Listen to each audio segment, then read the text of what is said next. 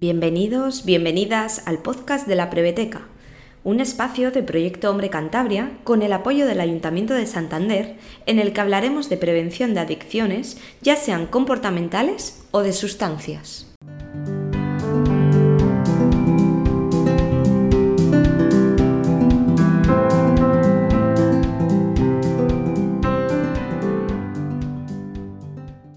Yo soy Roberto, soy psicólogo, especialista en adicciones. bueno, mm, trabajo aquí en Proyecto Hombre en la sección de tratamiento. Bueno, también por otra parte eh, yo soy Cristian y, bueno, también trabajo en, el área de, de, tratamiento y vamos a estar charlando un ratito sobre uno de nuestros programas de, tratamiento. Bueno, el, tópico de hoy va a ser el, programa de tarde, que es un, programa em, ambulatorio diseñado para hacer em, atención a personas con problemas fundamentalmente con psicoestimulantes y o alcohol. El, grueso de nuestra población em, son, son hombres, y ah, fundamentalmente entre los 25 y los 50 años, que es la mayoría de las personas que vienen a, buscar tratamiento a Proyecto Hombre entrarían dentro de, este, de este perfil. Bueno, una de las cosas que nos preguntábamos cuando estábamos preparando el podcast es, bueno, pues qué, les aporta a las personas que vienen pidiendo ayuda el, que les aporta un programa como, como este nuestro, que es ambulatorio. ¿Qué te parece a ti, Cristian? Bueno, pues que algo que, que define a Proyecto Hombre, eh, pues eh, quizás es el, es el, método de trabajo ¿no? y el, el, modelo teórico que sustenta las intervenciones. Y, y bueno, pues quizás eh, es algo que nos distingue de, de, de otros tratamientos más médicos o de o de otros tratamientos incluso psicológicos, ¿no? Pero que no, que no eh, eh, incluyen la interdisciplinariedad que, que, incluye el método de Proyecto Hombre, por ejemplo. Sí, hace, un, hace unos años bueno, pues pusimos negro sobre blanco un poco de qué se trata este, este modelo nuestro, ¿no? Y hablamos de que es un modelo biopsicosocial, ¿no? porque entendemos que para que se dé una adicción se, se, tienen que tener en cuenta todos estos factores, ¿no? factores biológicos, eh, cuál es la sustancia, cómo afecta al organismo esa sustancia, factores psicológicos, por qué le pasa esto a, a esta persona con este tipo de personalidad, con esta historia personal, con estos condicionantes y eh, también la parte social, ¿no? qué significa la irrupción de una determinada sustancia o la presencia de una determinada sustancia en un grupo social o en la sociedad de manera global en un, en un momento de su devenir histórico. ¿no?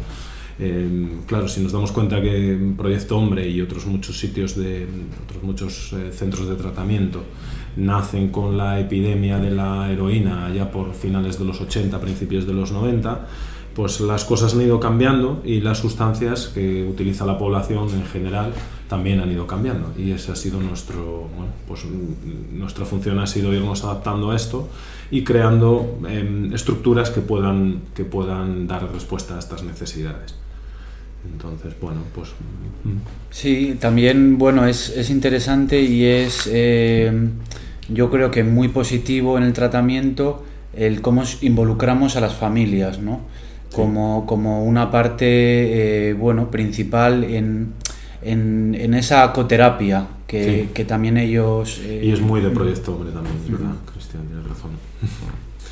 Sí, eh, otro, otro aspecto que también es muy de Proyecto Hombre es que el, el, tratamiento tiene, tiene un final. Llega un momento en el que entendemos que la persona tiene que ser autónoma y tiene que tomar distancia con respecto a, a sus terapeutas, al grupo de referencia y al, y al centro en general. ¿no? Eso no, no, sucede con todos los tipos de tratamiento, ¿no? tampoco. Bueno, eh, otra, eh, otra cosa que, que, yo me preguntaba aquí es, bueno, ¿qué, qué aportamos? ¿no? Entonces, mm, te apetece entrar a ti? O, sí, bueno, pues a ver, aportamos eh, un montón de cosas, ¿no? Desde todo esto que decíamos que nos distingue de otros, de otros tratamientos o de otros modelos quizás más concretos y que no abordan tanto lo biopsicosocial, eh, pues por ejemplo, eh, todo un conjunto de normas que, que tiene una función terapéutica y que tiene una función educativa eh, en cuanto a alcanzar esa autonomía que justo acabas de comentar y esa responsabilidad. Y bueno, pues es un, es un aporte interesante y también es una distinción nuestra muy rica. Sí, eh, la, la, importancia yo la veo sobre todo al principio, ¿no? porque bueno, cuando las personas llegan a, pidiendo ayuda, eh, suelen estar en situaciones de, gran desorden vital, de, desequilibrio entre las, bueno, entre las diferentes áreas de su vida, desequilibrio en las relaciones sociales, desequilibrio em, en su propia salud mental, desequilibrio en, en cuanto a la, gestión económica, emocional, bueno, la, la, parte en la que miremos hay un desequilibrio y un desorden, ¿no?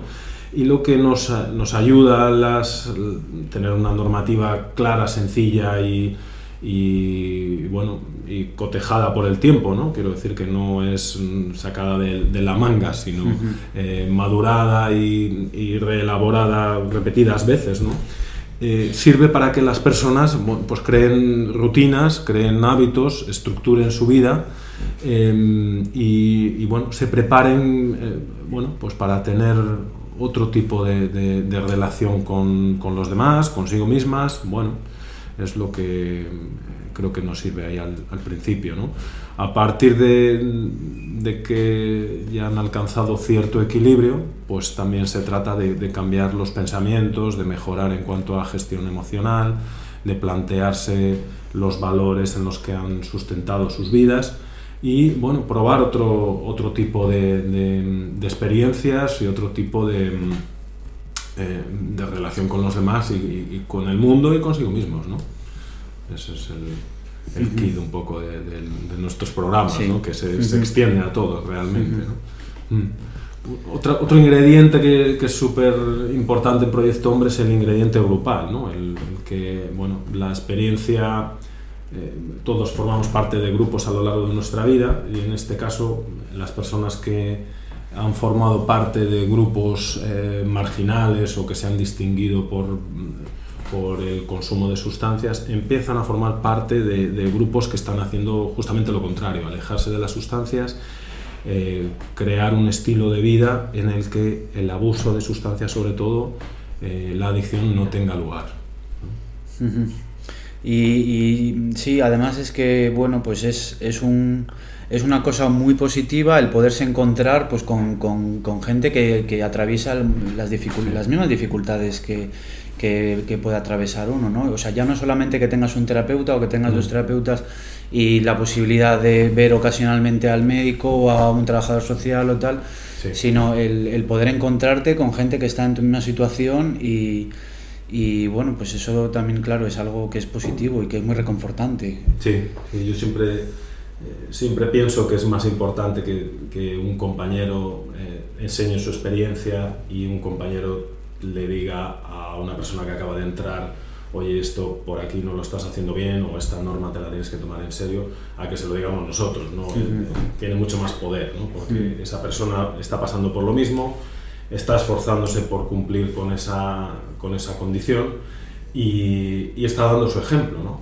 cosa que, bueno, pues mm, al fin y al cabo nosotros somos trabajadores aquí y pueden pensar, tú harás en tu, en tu tiempo libre, harás las cosas según tú creas, ¿no? que, también eh, eso mm, es importante, ¿no? el, que el ejemplo se, se perpetúa y el, modelo que dan los que van un poco más avanzados pues sirve a las personas que, que están recién llegadas. Claro, y es la ayuda mutua, o sea, es, es, es todo el resumen ¿no? de lo que significa la, la ayuda mutua. Claro. Mm. En cuanto a, em, a la parte familiar, mm, esta parte que decías de que son eh, forman parte de, del, del, planteamiento inicial y a lo largo de, todo, de toda la terapia, eh, es un papel súper importante, ¿no? el, el, estar al lado, el dar cariño, el dar apoyo a la persona en tratamiento y, em, y velar también porque, bueno, eh, pues exijan un poquito más de lo que em, de lo que te puede salir en un principio. ¿no? Hay veces que las personas entran en un proceso de cambio y hacen las cosas de manera muy autónoma y, muy, em, muy independiente, pero hay otras veces que necesitamos ¿no? el, el, empujoncito no solo de los terapeutas, sino de la familia que también eh, bueno, pues se muestre presente, se mantenga un lugar en su estructura para la persona que está en tratamiento y le proporcione las oportunidades para crecer dentro de, ese, dentro de esa unidad familiar. ¿no? no, no siempre se da, ¿no? Hay muchas veces que viene las personas y han perdido muchos apoyos y, y cuantos más apoyos perdamos en la vida, pues más difícil es rehacer el, el camino. ¿no? Eh, en cuanto a eso, ¿tú crees que se puede salir adelante sin, sin apoyo? ¿Que las personas que vienen muy, muy solas tienen una, un chance también? Bueno, eh, tenerlo seguro, que lo tienen, pero con más dificultad, yo creo, ¿no? Porque, eh, bueno, pues no tener esa oportunidad de la que hablábamos y no tener quizás ese sentimiento de, de esperanza y de, y de que alguien espera de ti, pues mm, claro, la energía, el empujón, mm. eh, seguramente que es menor. Sí, sí, seguro. Mm. Bueno, otra, otro factor bueno, que creo que es, importante en, los, en, los, programas ambulatorios em, es eh, bueno, pues, eh, el fracaso. El fracaso existe en los tratamientos. ¿no? ¿Tú qué crees que, hace que las personas fracasen en, el tratamiento? es una pregunta difícil. Es una pregunta difícil, sí, sí. Sin duda que es una pregunta difícil, pero bueno, pues muchas veces eh, su propia motivación, sus propios pensamientos,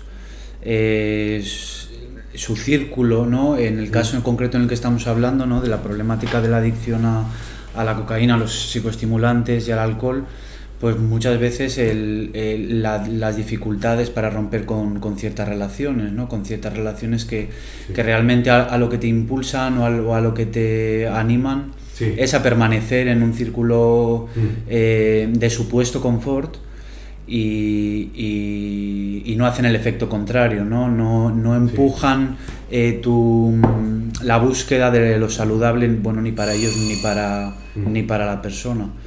El círculo de consumo. sí.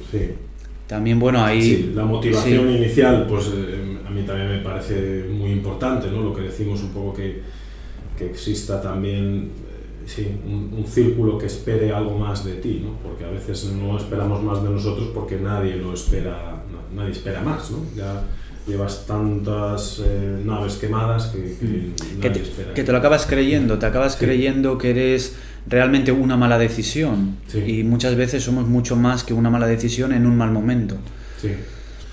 Las personas a veces tienen que intentar una, dos veces o tres veces venir a terapia antes de conseguir salir de, de, ello, mm, a veces, bueno, eh, pensamos que, las pérdidas a veces también sirven para, motivar a las personas, ¿no? ver que, ya no tengo eh, esta persona que era importante para mí en mi vida, eh, he perdido bienes materiales, dinero o amigos, trabajo u, otros, otros bienes que queremos tener a, nuestro alrededor.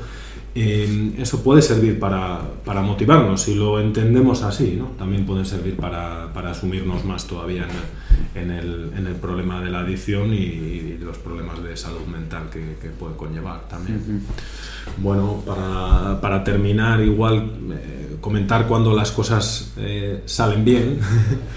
las personas que, que logran salir con una alta terapéutica o con un fin de programa, eh, bueno, habitualmente han ganado mucho en sus relaciones personales, han, mejorado mucho la comunicación, eh, han vuelto a acceder a, tener confianza en sí mismos y, a, que los demás confíen en ellos, eh, han mejorado en general en cuanto a mm, gestión emocional, mm, manejo de sus propios pensamientos, bueno, cierto conocimiento sobre cómo funcionan, sobre su salud mental, Em, y estas mejoras, bueno, lo que tratamos es de hacer un, seguimiento, ¿no?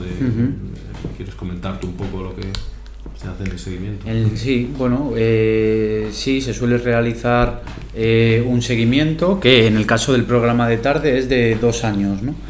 Eh, en el que, bueno, pues se, empieza a distanciar el, contacto ¿no? que, se tiene con, con la persona usuaria eh, a fin de, bueno, de que ese contacto sea, sea más distante, pero que no, se, que no se pierda y todavía bueno, pues pueda seguir eh, consolidando eh, todos esos cambios, porque muchas veces durante el tratamiento, que es como un tiempo muy reducido para, para movilizar muchos recursos y muchas herramientas que la persona tiene,